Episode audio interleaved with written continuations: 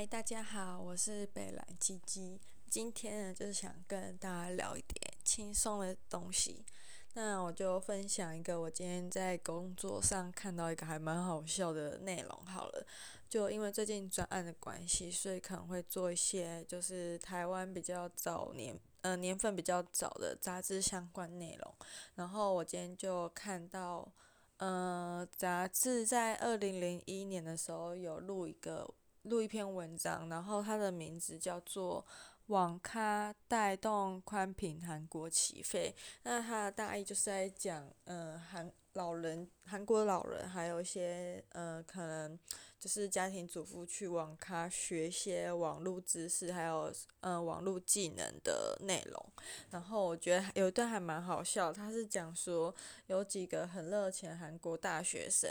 他们去网咖教老人上网的时候，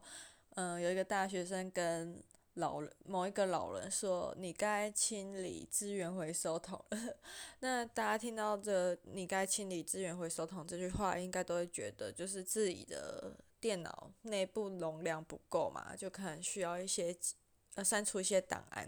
结果那个老人就回他说：“这么多人来这里，为什么是我清理垃圾桶？” 然后我不知道为什么。就是明明上班的环境很安静，然后当下还是不小心笑出来了，但幸好就是笑声也没有很大声，不然我觉得我应该会被裁员。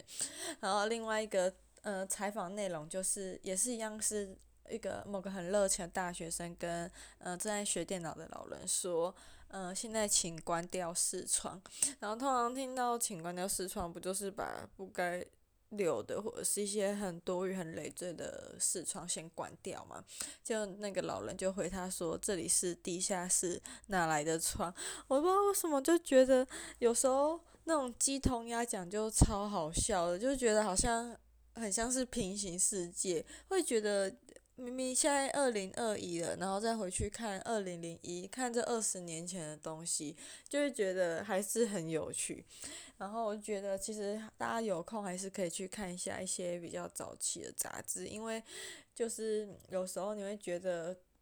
已经是过去的事情，好像没什么。但我觉得有时候就是因为可能就是最近工作的内容，反而会很感谢，就是因为有有。嗯，有这个机会可以去看一些过去的杂志，还有过去的报道之类的，然后反而会有一些很精彩的发现。像我，嗯，举例来说好了，像我从来都不知道，在一九九八年的时候就有电子阅读器这种东西。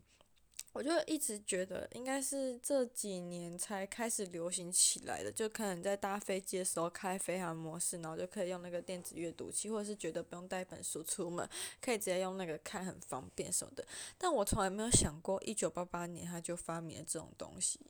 然后还有什么事情呢？我想一下哦，我就觉得哦，还有一些科技发展，还有政经方面的，我会觉得很。像震撼嘛，就会觉得明明也曾经活过那些年代，可能是因为那时候自己还很小，所以就是嗯不太会有印象。像还有一个就是嗯在六四的时候吧，那时候。嗯，我记得有一段是《天下》杂志的发行的殷允芃带那时候的《天下》杂志在台湾跟大陆刚开始开放交流的时候，带他们到北京，然后有几个北大学生就是在接受采访的时候跟他们说，嗯，就无论如何都是要死守台湾这块地，不要让中共给占据。那我觉得这篇新闻其实可以连接到，嗯，前阵子就去，呃，前年还蛮。热门的反送中话题，就会觉得其实很多事情在以前就应该说，历史就是一个借镜，可以让我们去嗯见古知今吧。就是会觉得以前现在发生的事情，不见得没有来源，没有来头这样子。好啦，今天就是一个小小杂志分享。